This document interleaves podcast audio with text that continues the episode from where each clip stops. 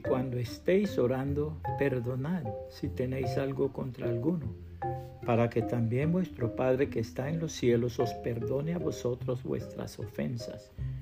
Marcos 11, 25, Reina Valera 1960. La gracia del perdón. En una pequeña guarnición se hallaba un soldado que había sufrido numerosos castigos, arrestos, trabajos forzosos, calabozos y privación de visitas. Todo se había probado, pero él seguía en las mismas. Cumplía una pena, salía en libertad y de nuevo volvía a sus andadas.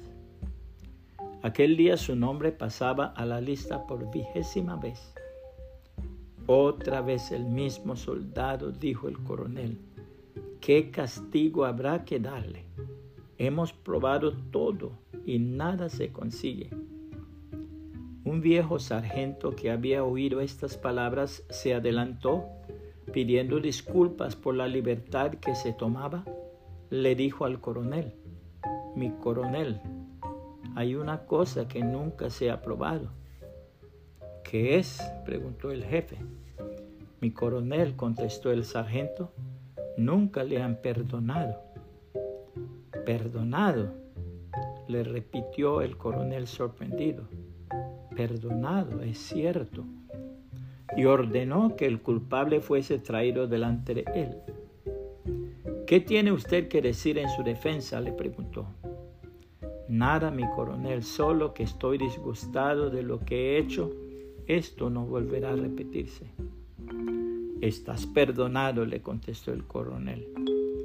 El soldado quedó muro de sorpresa. Él conocía el código militar.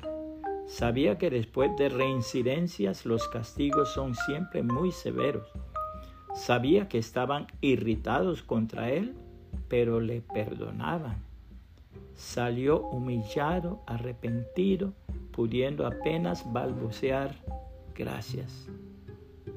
El oficial que relató esta escena tuvo después durante tres años a este soldado bajo sus órdenes sin tener que hacerle la menor observación.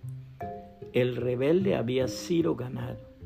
La gracia del perdón lo había vencido. Como hijos de Dios debemos estar dispuestos a perdonar los unos a los otros. El siguiente pasaje de la palabra de Dios nos pide perdonar. Vestíos pues como escogidos de Dios, santos y amados, de entrañable misericordia, de benignidad, de humildad, de mansedumbre, de paciencia, soportándoos unos a otros y perdonándoos unos a otros si alguno tuviere queja contra otro. De la manera que Cristo os perdonó, así también hacedlo vosotros y sobre todas estas cosas vestidos de amor, que es el vínculo perfecto. Y la paz de Dios gobierna en vuestros corazones, a la que asimismo fuisteis llamados en un solo cuerpo, y ser agradecidos.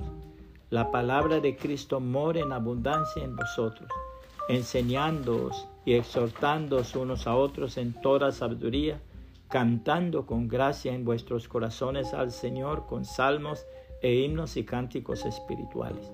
Y todo lo que hacéis, sea de palabra o de hecho, hacerlo todo en el nombre del Señor Jesús, dando gracias a Dios Padre por medio de Él. Colosenses 3, 12 al 17, Reina Valera 1960. Puede compartir esta reflexión y que el Señor Jesucristo le bendiga y le guarde.